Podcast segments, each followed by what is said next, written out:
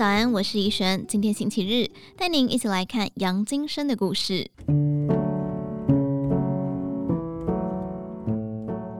站在台前的杨金生个儿小小的，一张脸暖暖笑着，说的却是三十多年来的心酸。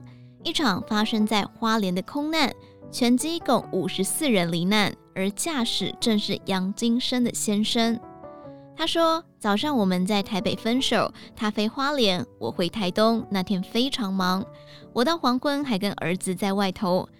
阿姨突然打电话来说，广播有篇新闻，怎么有你先生的名字？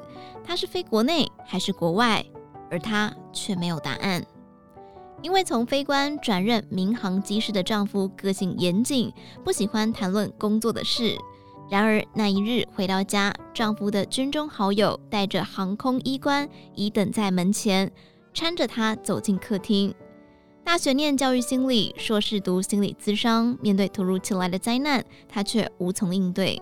她说：“开始的时候颓废了很长的时间，我也曾经想死，行尸走肉，生不如死，也经历过这样的事。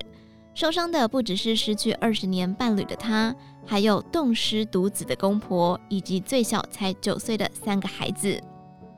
杨金生回忆，当时儿子去修车，车行老板一调侃：“你们领很多抚恤金哦。”女儿则被同学笑是没爸爸的小孩，她更因寡妇身份备受歧视。他们关注的不是你的生命创伤，而是钱。世界一系倾倒，而他却无处可躲。书柜里一整排为了应付课业的心理书籍，成为他的救赎。杨金生直言自己根本是个单纯的人，二十二岁就结婚，上班是先生希望他做的事，有个寄托就不会再烦他，才会投身教职，再回学校进修。他说：“我做学生不用功，那些书都没好好读过。但是当你无处可逃，无助孤单一个人的时候，你也不知道找谁。”只能去翻书解决自己的问题。他研究生死，投入临终关怀与悲伤辅导，也发起专门扶助丧偶女性的一夜蓝同心会，教书、演讲和研究，忙得没日没夜。杨金生笑出声来，把凝重气氛转为轻快。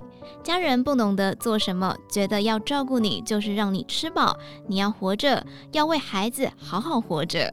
我就傻傻的吃，胖了十来公斤。丧偶对人的打击难以言喻，在书写人生自传时，沉重痛苦的记忆又被翻搅出来。但接着写到生命中最精彩的是哪一段？好像又是这一段以后，印着悲伤长出的力量，让他从单纯的大学老师变成了心理咨商师、职涯顾问、小学校长，也是中华生死学会的荣誉理事长。他说：“其实我本性不是这样子，但事情碰到了，让我生命变得很精彩、很丰盛。这是写自传很大的一个心得。”他说：“悲伤最怕的是什么都不讲出来，也没有人可以讲。